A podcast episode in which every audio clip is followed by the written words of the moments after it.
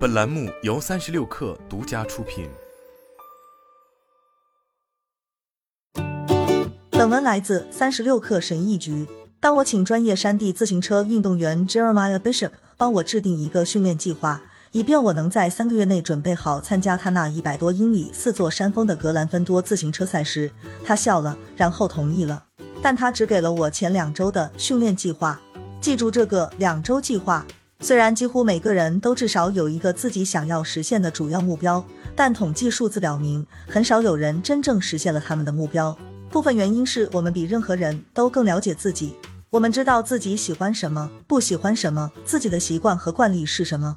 最重要的是，我们知道自己的极限，而这正是目标无法完成的原因。因为大多数限制都是自我设定的，其实你能做的事情比你自认为的要多。海豹突击队称其为百分之四十规则。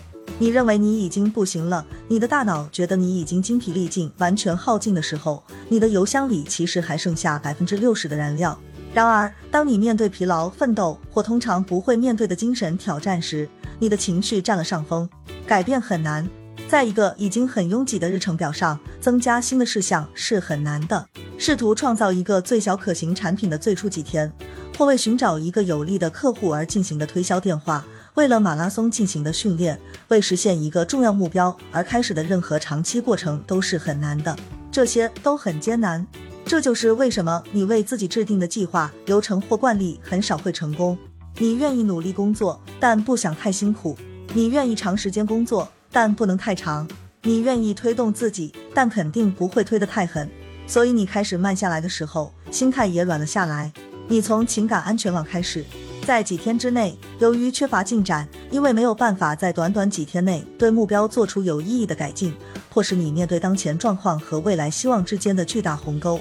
而这就是我们通常退出的时刻，也是我们退出的原因。不是因为我们不想，不是因为我们意志不够坚定，不是因为我们的目标不重要、没有意义或不值得，而是因为我们开始的很慢、很懒散、很安全，而且从未给自己一个真正的成功机会。我问 Jeremiah。为什么只有两周，小伙子？他笑着说：“首先，让我们看看你是否能坚持下来。”当时我以为是他觉得自己制定的计划在体力上太困难了，所以为什么要浪费时间制定一个无法完成的十二周计划呢？但后来我意识到，前两周的情绪也同样重要。毕竟，两个星期你可以做任何事情，你可以做出任何改变，或接受任何新的常规。如果我不能坚持两周，那么我肯定也不会坚持三个月。请记住，在头两个星期放弃，并不会使我成为一个失败者。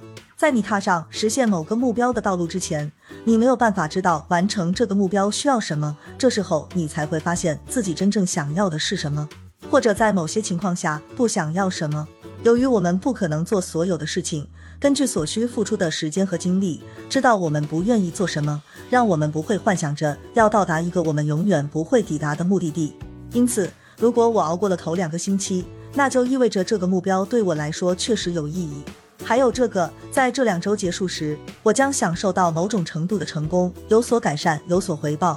两周后，尤其是一个要求我每天骑三小时的训练计划。我将变得更强壮一些，更加健康，在自行车上更加舒适。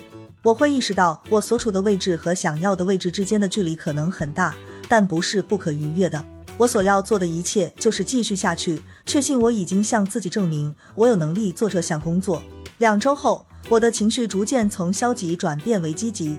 我已经获得了一点信心，获得了一点自豪感，获得了那种只有在面对困难并真正做到时才会产生的满足感。